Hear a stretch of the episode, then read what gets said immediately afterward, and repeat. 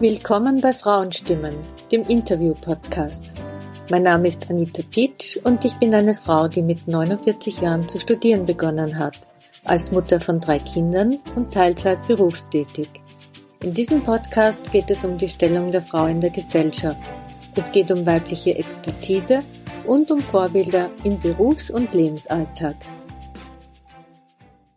Meine heutige Interviewpartnerin hat einen außergewöhnlichen Beruf, eine interessante Lebensgeschichte und wunderbare Visionen. Heute habe ich eine ganz besondere Interviewpartnerin.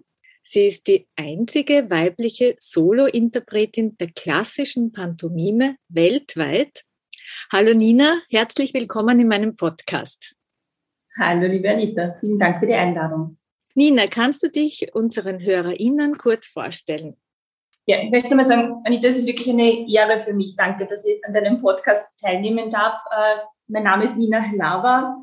Ich bin in einem wirklich kleinen Dorf in Niederösterreich aufgewachsen. Ich darf sagen, habe eine sehr, sehr glückliche Kindheit gehabt, äh, da im Waldviertel. Und äh, meine Eltern waren Gastronomen, das heißt, ich bin das typische Wirtshauskind. Und ja, ich kann sagen, dass die Gaststube war meine Bühne. Also das, äh, die Theaterluft ist mir halt schon sehr, sehr, sehr früh in die Wiege gelegt worden. Und ähm, als Fünfjährige bin ich dann einer Amateurgruppe beigetreten und ab da war es eigentlich schon bestimmt, dass ich mal Theater mache. Ähm, was ich vielleicht noch erwähnen möchte, ganz am Anfang, Anita, ist, dass ich ähm, stolz bin auch auf meinen slawischen Hintergrund. Also mein Vater ist Tscheche, der 1968 am Tag der russischen Invasion äh, nach Österreich gekommen ist als politischer Flüchtling damals. Und ähm, genau, und dieses slawische, dieses tschechische, das habe ich dann als 19-Jährige in mir entdeckt und äh, im Zuge des Gesprächs erkläre ich dann, warum das vielleicht so wichtig ist, warum ich das gerne erwähne. Also ich bin stolz, in Österreich aufgewachsen zu sein, aber auch mit diesem slawischen Blut, sagen wir mal, in mir. Genau. Das hat mich dann in die Welt der Pantomime gebracht. Sehr interessant und ich freue mich schon, was wir dazu noch hören werden. Du hast jetzt gerade das passende Stichwort gewählt, Welt der Pantomime. Damit wir uns ein bisschen ein Bild machen können, wollte ich dich bitten, ob du uns kurz den Begriff Pantomime erklären kannst. Was ist Pantomime? Seit wann gibt es die Pantomime? Kannst du da uns ein bisschen was erzählen? Ja, für diese Frage danke ich dir sehr. Das ist mir immer ganz wichtig, genau, dass man das erklärt. Also äh, wir kennen den Pantheismus zum Beispiel und derselbe Wortstamm ist in Pantomime und Panto steht für alles und äh, das Wort Mime leitet sich ab von der Mimesis und das ist die äh, äh Verwandlung oder das Kopieren. Also wenn man es wirklich wortwörtlich sage ich, Pantomime heißt alles nachahmen, alles kopieren. Genau. Und du hast gefragt, wann es wahrscheinlich entstanden ist. Ähm, es ist eine diskontinuierliche Geschichte, die Geschichte der Pantomime. Warum? Weil man diese Körperkunst, jetzt darf ich schon Kunst dazu sagen, früher war das einfach ein Ausdrucksmittel im Römischen Reich zum Beispiel, aber die ersten Aufzeichnungen gibt es natürlich in der griechischen Kultur. Und da waren, Anita, ich glaube für deinen Podcast sehr, sehr interessant, es waren tatsächlich Frauen, die die ersten Pantomimen waren.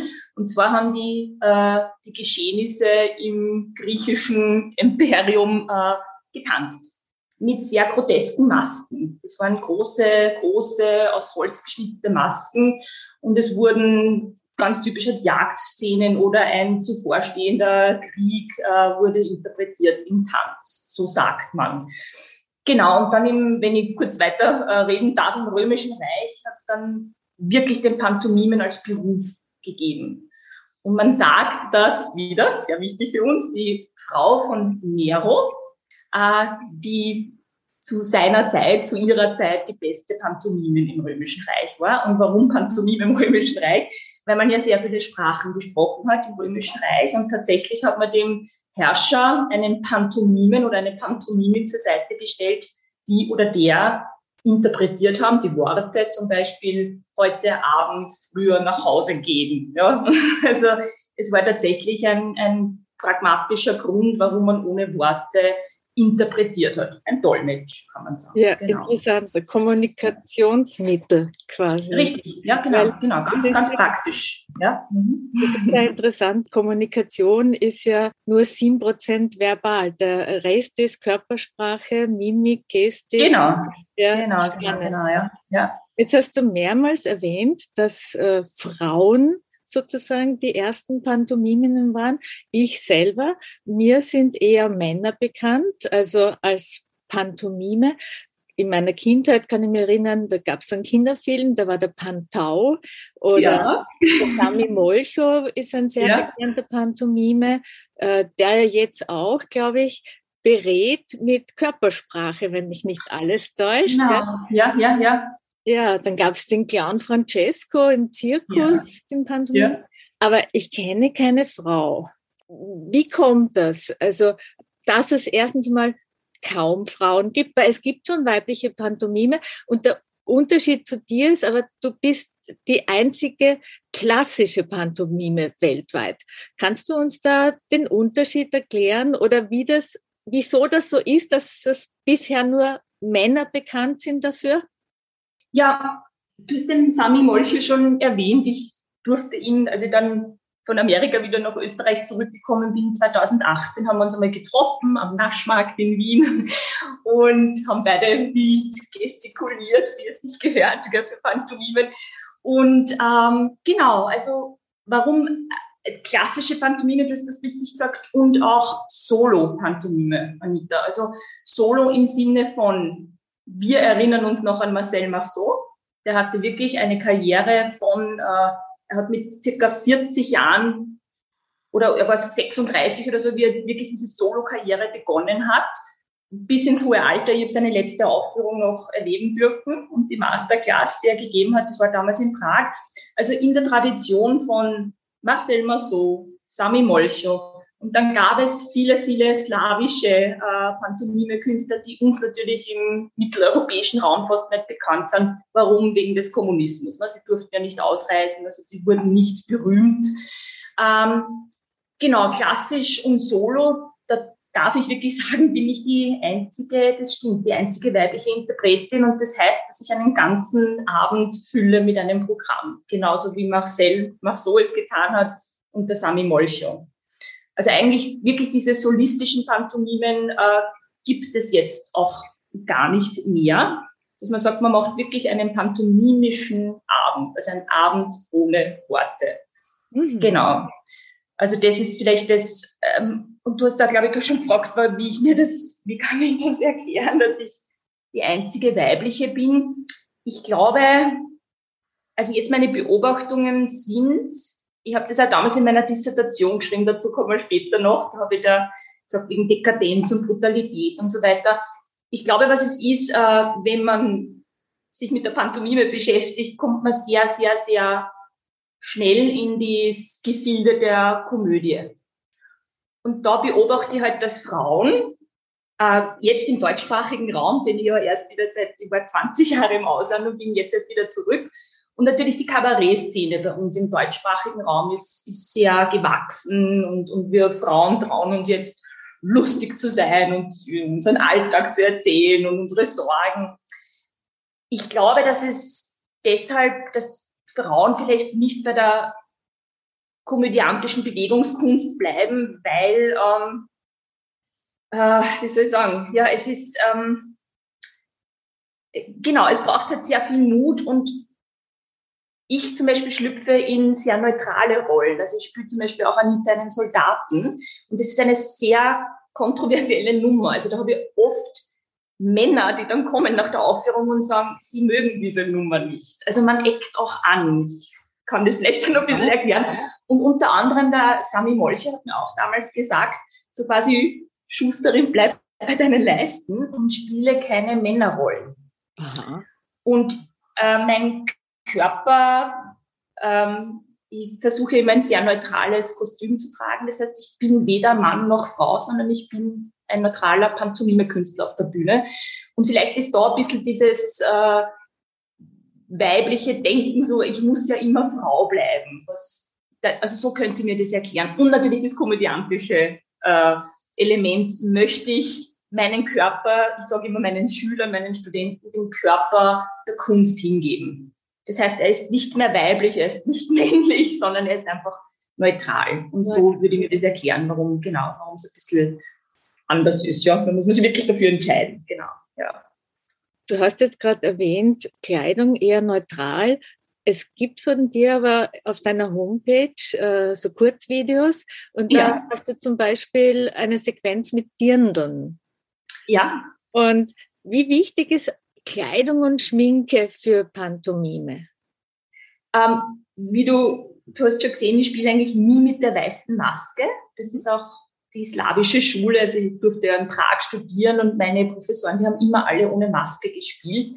Das heißt, ich nehme bewusst diese ähm, Überzeichnung der Mimik weg und, und äh, verwandle mich sehr wohl. Also verwende Kostüme. Zum Beispiel gibt es auch die Nummer Love Story, da bin ich im roten Cocktailkleid. Das ist der einzige Unterschied zum normalen Schauspiel ist, dass ich nicht spreche und meinen Körper sprechen lasse. Und was du erwähnst mit dem Dirndl, das ist wirklich so mein, kann ich sagen, mein Zurückkommen nach Österreich, das Identifizieren mit der Tracht, die ich sehr, sehr gern habe. Und es ist, glaube ich, eh diese berühmte Geschichte, wenn man mal im Ausland war, dann fühlt man sich umso wohler in der Heimat und möchte das betonen. Und das ist jetzt mein, mein Projekt fürs Frühjahr. Also ich möchte einen Kurzfilm aufnehmen und das heißt Pantomimen im Dirndl. Und ich spiele mein Repertoire in verschiedenen Trachten im Dirndl. Genau. Ja. Und sonst äh, sehr neutral. Also meine Abendaufführungen, äh, wenn ich zum Beispiel versuche, die vier Elemente darzustellen, also dann ist es immer im neutralen Kostüm, weil da möchte ich natürlich nichts wegnehmen. Ja? Genau. Jetzt würde mich interessieren, du hast das vorhin auch kurz angesprochen, von der Akademie und von deiner Ausbildung. Kannst du uns erzählen, wann bist du eigentlich auf die Idee gekommen, Pantomime zu werden? Also du hast mit fünf Jahren Theaterkurse gemacht. Also ich war äh, Mitglied einer Amateurbühne. Als ich fünf Jahre alt war, durfte ich zum ersten Mal mitspielen und genau. Und in mhm. dieser Bühne bin ich dann groß geworden. Das ist hier in meiner Heimatstadt Heidelbergstein eine, eine Bühne, genau. Theatergruppe. Das war so Kindertheater.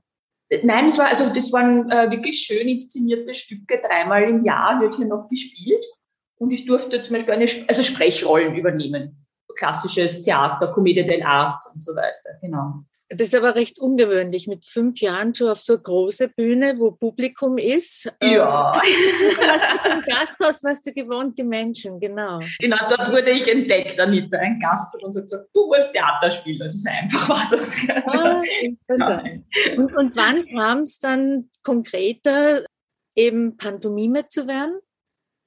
Also da darf ich wirklich sagen, das war ein, ein Zufall, wie man so schön sagt im Leben.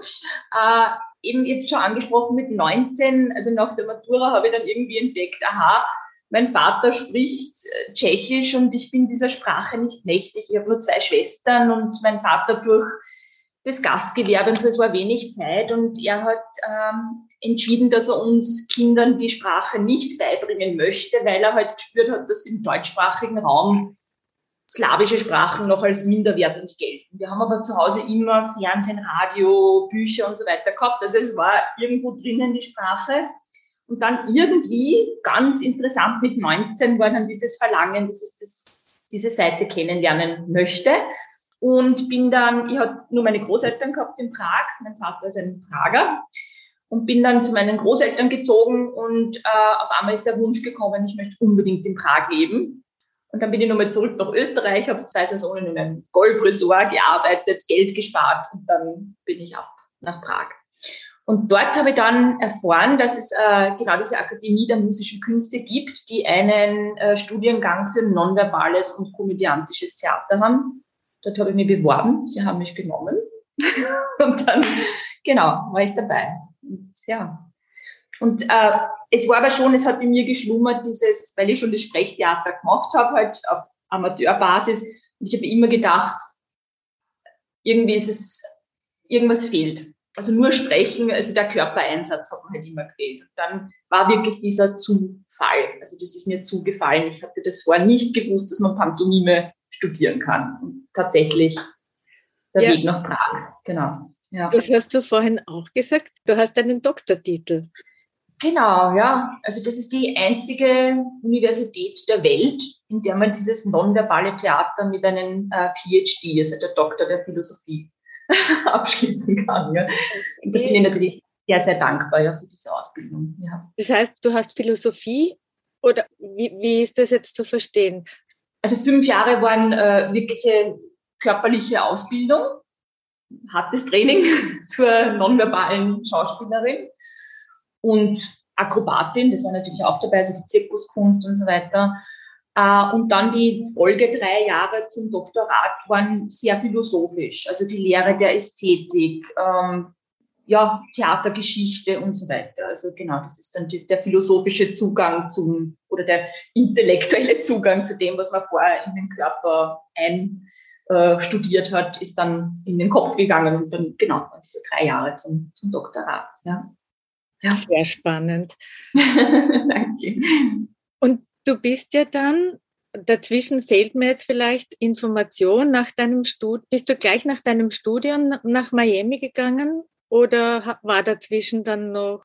Das war äh, dazwischen, genau. Mir hat diese Universität in Prag dann ein Jahr gewährt, dass ich dann reisen durfte. Also sie haben gesagt, du, du gehst, ähm, du kannst jetzt ein Jahr dir nehmen und so Auslandssemester machen. Und das war das Jahr 2000, äh, Moment, 2005, genau. Und da habe ich begonnen mit äh, halt dann drei Monate in Paris, dann drei Monate in, in Vergio in der italienischen Schweiz und dann hat mein damals mein Step-Tanz-Mentor, äh, auch an der Universität in Prag, hat gesagt, Nina, der Step-Tanz, das könnte so dein zweites Standbein werden und du musst jetzt unbedingt nach Amerika. Also wenn du das wirklich vertiefen möchtest, das ist eine amerikanische Kunstform, der Step-Tanz, dann musst du dahin. Und dann bin ich wirklich dorthin gepilgert und dann bin ich dort, wie man sagt, hängen geblieben und habe dann eigentlich so parallel drei Monate dann immer in, in, in Florida größtenteils in Miami. Und dann bin ich immer zurück nach Prag und habe dort auch schon an der Universität gearbeitet. Also war dann auch eine Assistenzprofessorin zu meinem Professor. Und das war dann so parallel. Genau, das hat sie mhm. aufgebaut. Okay, das heißt, du hast deine Heimat nicht ganz verlassen, du bist so gependelt zwischen. Genau, genau. Ja, ja. ja. Und 2017 bist du dann nach Österreich gekommen wieder. Ja. Und zwar nach, äh, also in deine Heimat Heidenreichstein. Ja. Und seit 2018 leitest du die Kunstakademie Heidenreichstein. Ja, ja. Du unterrichtest Pantomime, Körpersprache, Stepptanz und Motivation. Kannst du uns erzählen, was du genau machst oder wie das ja. Äh, du meinst mit Motivation oder diese die Fächer, die ich unterrichte? Die Fächer, oder? ja. Ja, genau. Also Pantomime, das mache ich im, im Einzelcoaching. Also einige Schauspieler, die zu mir kommen, die vielleicht jetzt doch den Wert erkennen, dass das so ein Grundstock der, der Schauspielkunst ist. Ähm, ja, die, die Körpersprache, du hast den Sami Molche schon erwähnt, das haben wir natürlich, dürfen wir sagen, dass wir Pantomime, wenn man sich wirklich mit dem beschäftigt, dann doch Experten auf diesem Gebiet sind, weil wir das halt, wir lesen den Körper, wir lesen Bilder. Ne? Man sagt da, die Kunst der Pantomime ist wie ähm, bildende Kunst auf der Bühne. Also wir denken in Bildern, genau, dann natürlich diese Körpersprache. Der Step-Tanz ist wahrhaftig mein zweites Standbein geworden.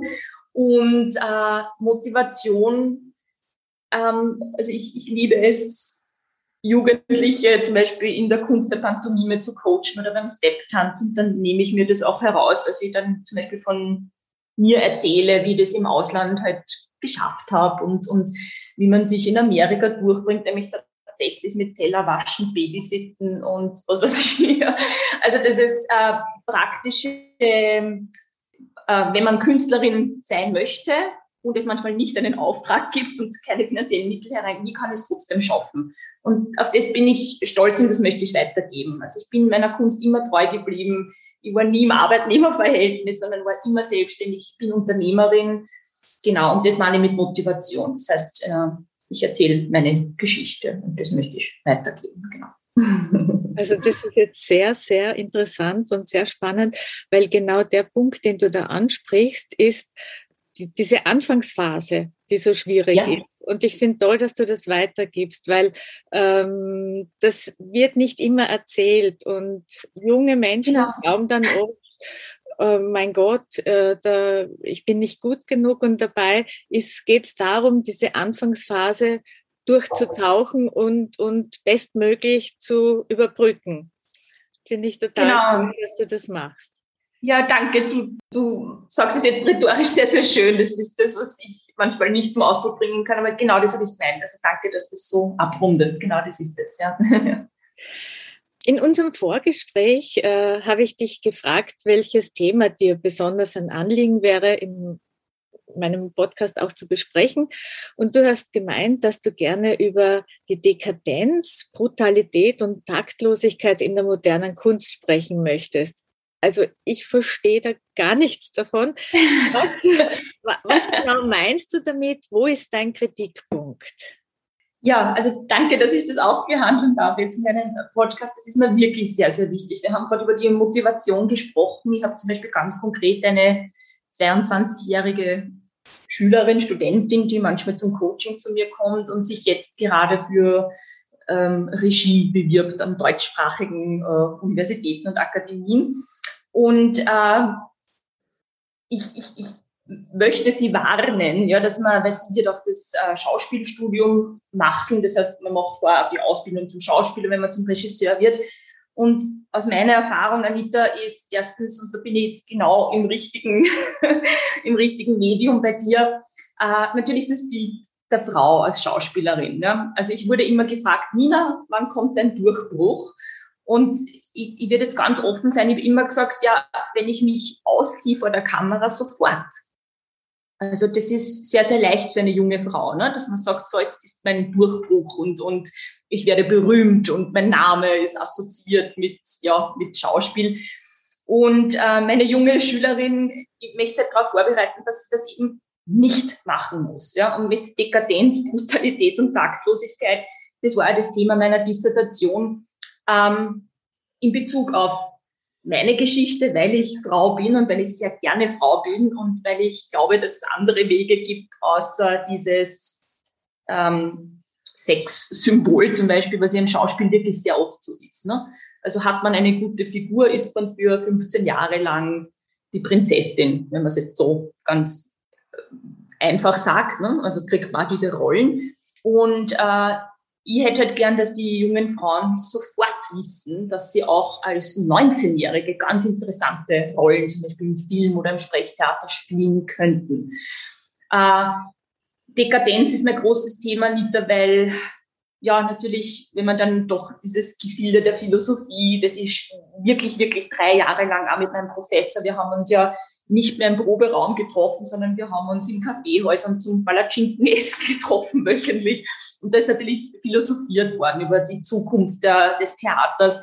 Und die, äh, also die, die Dekadenz, die Dekade sind eigentlich zehn Jahre und es ist wirklich so eine Beobachtung von mir, dass alle zehn Jahre ist ein bisschen was, hm, wie soll ich sagen, ich sage es ganz scharf, wird ein bisschen was zerstört von dem, was schon aufgebaut wurde in der Kunst. Und dem möchte ich entgegenwirken. Ich habe eine sehr konservative Stellung und konservativ heißt nichts anderes als konservieren. Ich möchte konservieren, was ich gelernt habe. Acht Jahre lang habe ich zum Beispiel eine Schule der Pantomime gelernt, ja, und habe große Hochachtung vor meinen Meistern. Und das möchte ich weitergeben. Und da schaue ich wirklich, dass das nicht zerstört wird durch ähm, modernes, oft sehr brutale Bilder. Und das ist halt auch was, auf was ich reagiere.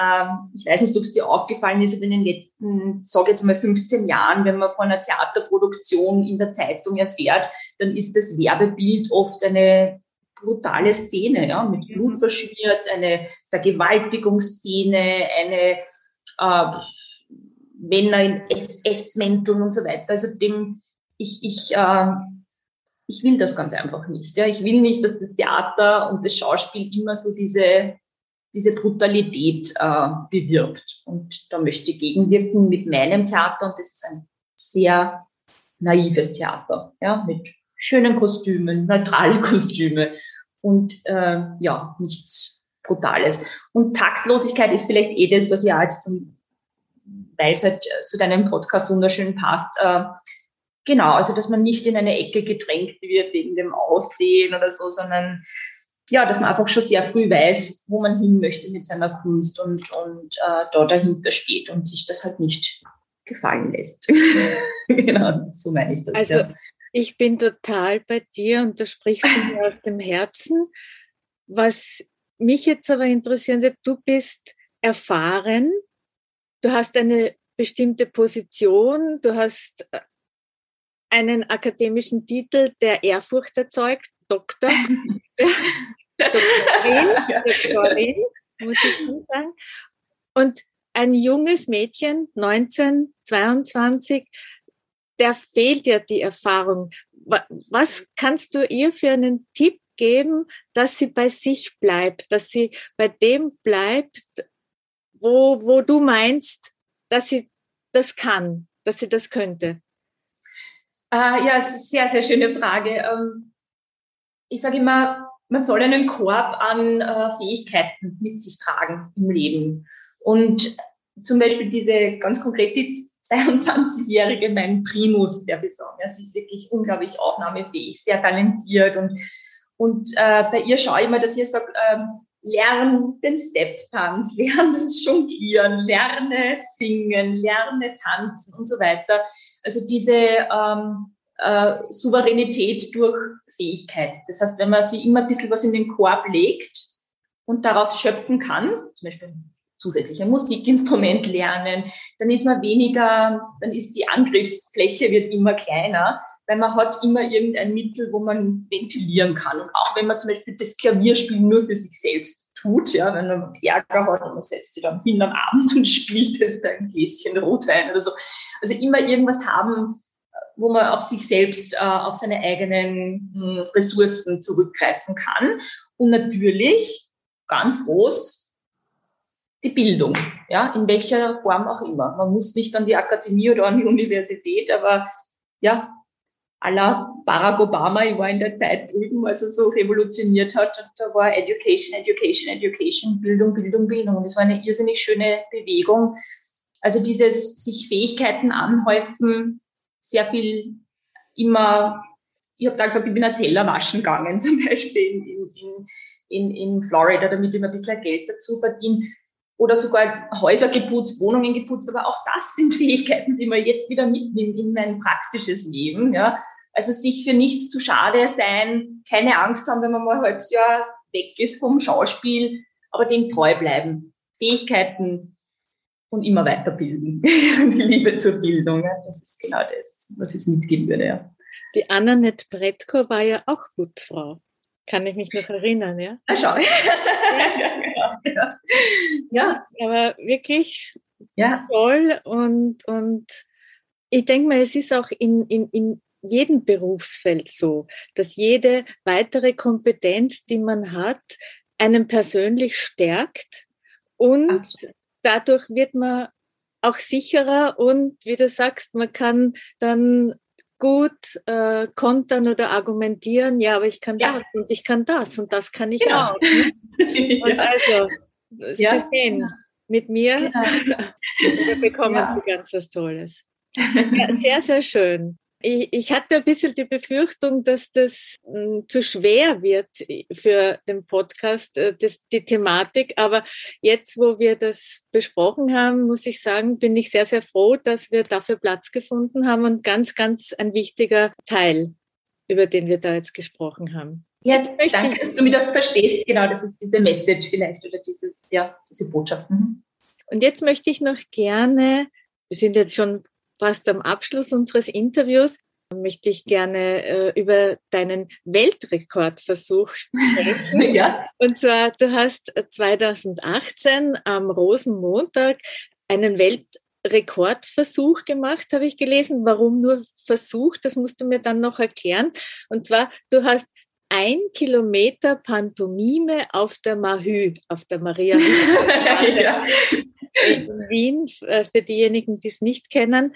Äh, wie kam es zu dem Event und wie war die Reaktion der Menschen?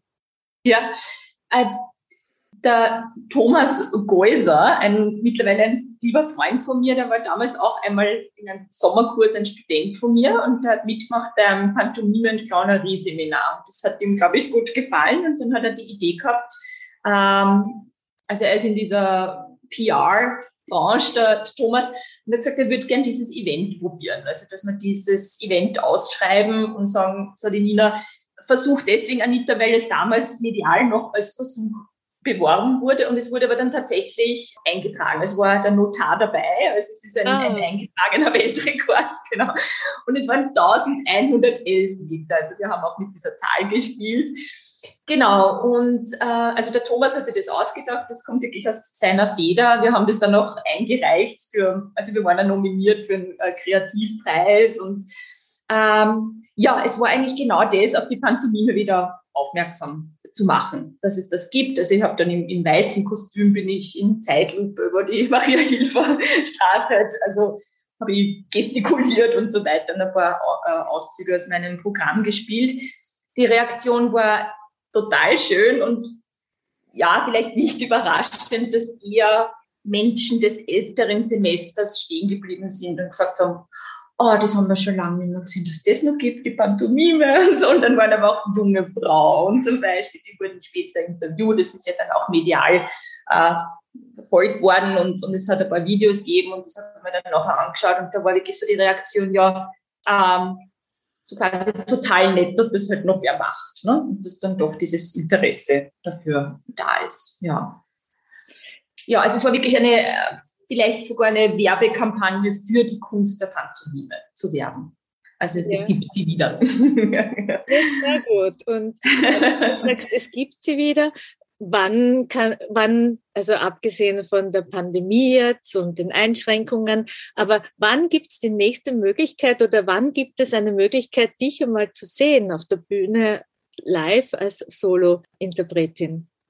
Ja, danke für diese Frage. Äh, eigentlich jederzeit. Ich habe jetzt eben diese Kunstakademie Heinreichstein im oberen Waldviertel und habe da ein Mini-Theater dabei oder einen Raum, wo ich äh, spielen könnte. Das heißt, ich habe jetzt auch mit meinem Vater, der ja Gastronom in Ruhe ist, aber noch sehr, sehr gerne kocht, haben wir zum Beispiel diese Show Tafelspitz und Pantomime kreiert. Also das ist ein Private Dining, das man buchen kann, schon ab vier Personen. Ist sehr exklusiv. Und ich spiele, also ich bin die Kellnerin, ich bin die Wirtin und zwischendurch ziehe ich mich um und spiele Pantomime aus meinem Repertoire. und mein Vater kocht und er kocht sehr gut. also das klingt ja herrlich. Herrlich. Das wäre ein ideales Weihnachtsgeschenk, muss ich sagen. Aber es ist auch ein tolles Geburtstagsgeschenk. Ja, danke schön. Genau, dass du darauf aufmerksam machst. Genau, ja, ja. Also das werde ich sehr, sehr gerne buchen. Erstens esse ich wahnsinnig gern. Ich liebe Kunst und Kultur. Ich mag Pantomime. Es erzeugt bei mir eben auch aus meiner Kindheit so ein, ein Kribbeln und äh, ein, eine schöne äh, Erinnerung. Und ja, ja. Sehr schön. Es freut mich jetzt sehr, das gehört zu haben. Danke. Ja, liebe Nina, vielen Dank für den Einblick in den Beruf Pantomimin und deine Geschichte, deinen beruflichen Werdegang und deinen Erfahrungen. Ich bin sehr, sehr froh, dass du für dieses Interview zur Verfügung gestanden bist und vielen herzlichen Dank dafür. Ich äh, danke dir sehr, Anita, und ähm, ja, du hast mir als Frau eine Stimme heute gegeben und es kann nur so funktionieren, wenn wir Frauen uns unterstützen und auf den sozialen Medien, wo wir zwei uns treffen oder getroffen haben, hast du mich immer unterstützt und das ist wunderschön. Ja, das ist eine sehr, sehr schöne Eigenschaft von dir, die ich dir danken möchte und wo ich weiß, dass auch die anderen dich sehr, sehr schätzen dafür, dass du Frauen unterstützt. Das ist eine sehr schöne Mission, die du da hast. Danke, Anita. Danke. Das mache ich auch wirklich sehr, sehr gerne und mit Freude. Das ist mir schon lange ein Anliegen und ich freue mich, dass ich das jetzt im Podcast umsetzen kann. Ja, brava, brava. Ähm, wie du weißt, dann am Ende des Interviews, da ersuche ich meine Interviewpartnerin, mir Unterstützungsfragen zu beantworten und Würfelfragen. Welche Frage soll man sich stellen, wenn man einen künstlerischen Beruf erlernen möchte?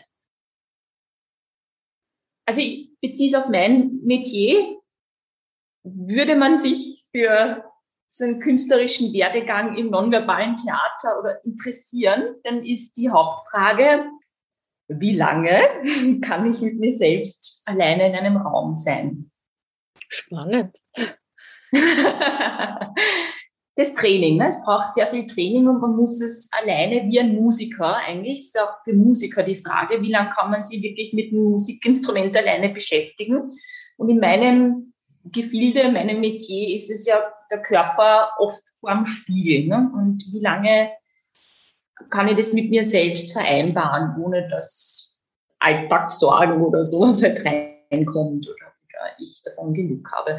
Also für einen künstlerischen Beruf wirklich diese ähm, äh, sagen wir es auf ganz österreichisch, wie, wie zart, wie zäh bin ich. Ja?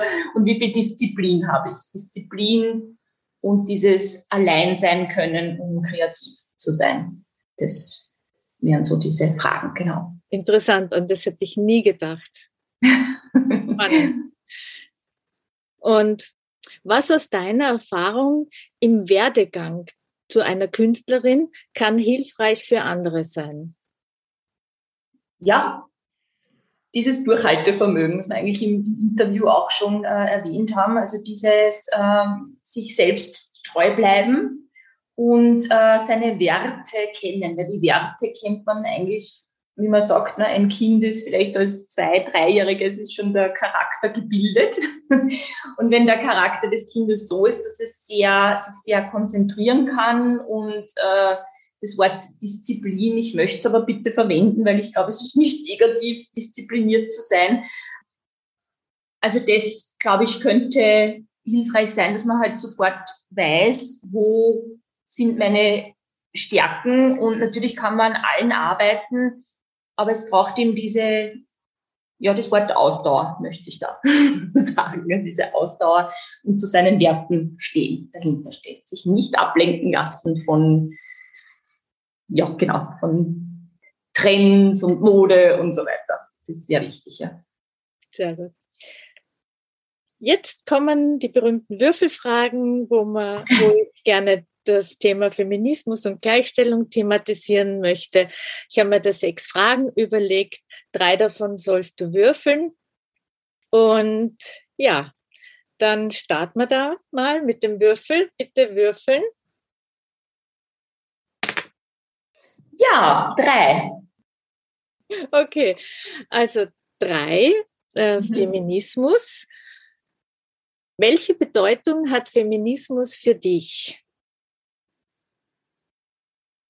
ich bin dankbar, dass es diese Bewegung gibt und, und dass ich, äh, ich bin 1980 geboren, das heißt, ich bin schon in eine Generation geboren, die äh, das schon vor mir erkämpft hat. Und die Bedeutung, ich kann es jetzt ganz konkret zum Beispiel in, in meiner Kunst im Step-Tanz sagen, also mein zweites Standbein, ähm, meine Step-Tanz-Lehrerin, die Catherine Kramer, äh, eine Amerikanerin, bei der ich studiert habe in Miami, die hat zum Beispiel in den 70er Jahren sehr dafür gekämpft, dass äh, Frauen in der Step-Tanz-Szene äh, überhaupt wahrgenommen werden. Also ich habe das Glück gehabt, dass ich wirklich bei der Catherine, die, die das ermöglicht hat, dass zum Beispiel auch ich eine Karriere als Step-Tänzerin haben kann, äh, erlebt. Also ich, ich in Dankbarkeit und äh, was hat es für Bedeutung für mich? Ja, Gott sei Dank, ja, danke, danke, danke, dass wir so weit sind. ja. ja. Schön. Schön. Bitte nochmals würfeln. Zwei. Zwei, Politik. Wenn du Politikerin sein könntest, für welches Ressort würdest du dich stark machen und warum? Oh. ja, ich glaube, es ist eh schon herausgedrungen, äh, Bildung. Das ist, wäre natürlich mein, mein Wunsch, dass ich mich da einbringen dürfte. Und ich hätte auch schon einen konkreten Vorschlag. ähm, ich würde zum Beispiel im Schulwesen, bei uns jetzt in Österreich, weil ich hier wieder lebe, hätte einen ganz konkreten Vorschlag, dass man sagt, äh, den Turnunterricht einmal in der Woche äh, als kreativen Bewegungsunterricht zu gestalten, indem man zum Beispiel so Sachen wie Jonglieren, ähm, Akrobatiktricks, äh, den Step-Tanz und so weiter. Natürlich bin ich da behaftet, weil ich das selbst so gerne mache. Aber wirklich diese kreative Ausdrucksform würde ich gern einbringen, statt einmal Ball spielen zum Beispiel sowas zu machen. Und äh, längerfristig. eine große Begeisterung auslösen. Ich glaube schon, oder? Ich glaube auch, ja. dass ja, ganz Österreich jongliert. genau. Ja, also das wäre so ein, ja, das kann ich beantworten. Da würde ich mich sehr engagieren. Jetzt habe ich reingesprochen. Du wolltest noch was sagen? Genau, also eines noch, weil du mich vorher gefragt hast, wegen meiner Kunstakademie Heimatstein. Mein großes Ziel ist es ja, dass das eine Privatuniversität wird da bin ich beeinflusst jetzt von Amerika, dort habe ich das kennengelernt, dass das wirklich über privates Sponsoring, über Gelder gehen kann. Und das wäre so ein, ein zweiter Wunsch für mich, wo ich schon gerne mal mitmischen würde in der, im Bildungswesen und dass man sagt, äh, vor allem hier im Land, ja, spricht nichts mehr dagegen, dass man hier im Waldviertel zum Beispiel eine Universität der Künste, der Wissenschaften und so weiter äh, haben könnte.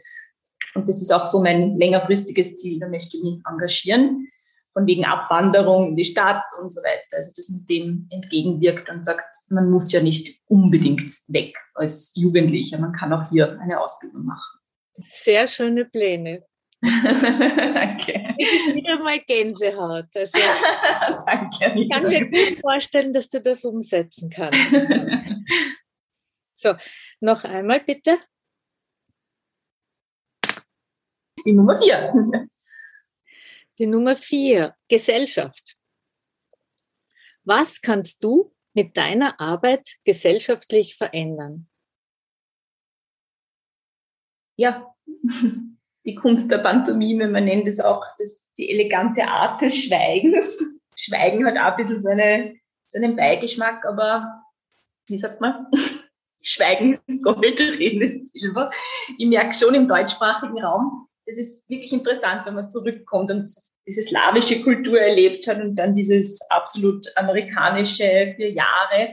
Und dann kommt man zurück zu uns und wir haben wirklich, das ist, ähm, ich habe einmal von einem österreichischen Denker oder Philosophen, der hat äh, gesagt, wir im deutschsprachigen Raum haben halt das Wort, weil wir natürlich Schiller und Goethe und so weiter hatten. Das heißt, wir haben eine wunderschöne Sprache, die ganze Literatur, die deutschsprachige hat wahrscheinlich sehr viel anderssprachige beeinflusst. Wo ich aber manchmal wirklich äh, verletzt, selber verletzt bin, ist, wie schnell wir einen negativen Satz sprechen bei uns. Ja? Also diese, diese verbalen Angriffe, die Negativität. Und da vielleicht kann wirklich, wenn die äh, Pantomime wieder oder endlich salonfähig wird, da bei uns im deutschsprachigen Raum, würde ich mir wünschen, dass da der Einfluss ist, dass man einfach mal die Konzentration hat, die Bildsprache zu lesen oder einfach mal weniger zu sagen, zuzuhören und dann zu reagieren. Und vielleicht ist da irgendwann einmal der Einfluss, dass man sagt, ja, äh, statt den Schnellschuss und drei negative Sätze kurz in sich kehren und einen hoffnungsvollen Satz zu sagen. das ist ein Wunsch von mir. Ja, sehr schön. Ich, im, im letzten Podcast-Interview da hat die Interviewpartnerin auch etwas gesagt, in die Fülle denken und in die Fülle sprechen. Das ist genau das, was du jetzt Wunderbar, sagst. wunderbar, ja. Und äh, das ist ja. schön, wenn wir das hier auch äh, thematisieren und immer öfter ja. und ja, jeder, wenn nur einer oder wenn nur eine äh, das ebenso macht, ist schon viel gewonnen. Genau, genau. ja. ja, liebe Nina, das äh, war die letzte Frage.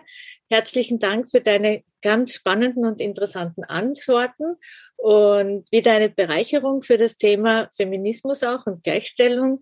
Und es war sehr, sehr schön, dieses Gespräch mit dir und vielen herzlichen Dank. Ich danke dir, liebe Anita. Vielen Dank. Diese Folge hat mich persönlich sehr berührt. Die Welt der Pantomime hat mir meine Oma nahegebracht. Pantomime war eine Kunst, die sie besonders liebte. Das war auch die Reise in die Vergangenheit, die ich meinte. Wie Nina auch erzählte, es ist eine Kunst, die eher älteren Menschen bekannt ist. Welchen Weg Nina gegangen ist, ist der Teil der Gegenwart. Das fand ich für den Podcast wieder sehr spannend. Und die Visionen von Nina, gegen Landflucht Bildungsangebote zu etablieren, finde ich besonders inspirierend. Ich hoffe und wünsche Nina, dass ihr Anliegen weitergetragen wird und dass es sich erfüllen kann. In diesem Sinne wünsche ich euch allen besinnliche Feiertage.